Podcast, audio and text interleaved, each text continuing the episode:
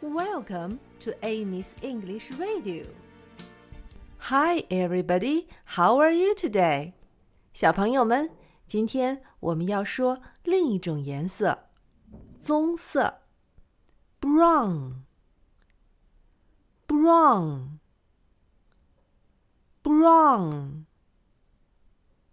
现在看看你身边有什么棕色的东西，指着它说：“brown。”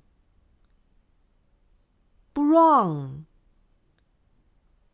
我看到棕色的东西。I see something brown. I see something brown.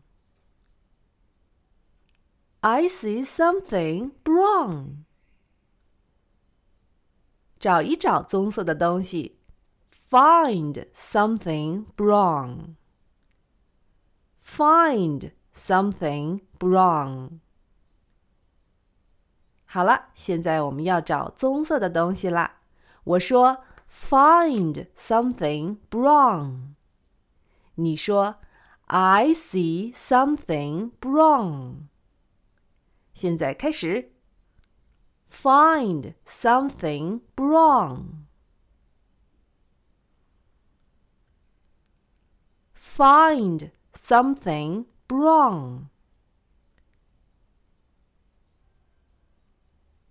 现在我们来唱一唱关于 brown 的歌。Brown, I see something brown, brown. I see something brown, brown, brown, brown, brown. I see something brown. Find something brown. Brown. I see something brown, brown. I see something brown, brown, brown, brown, brown.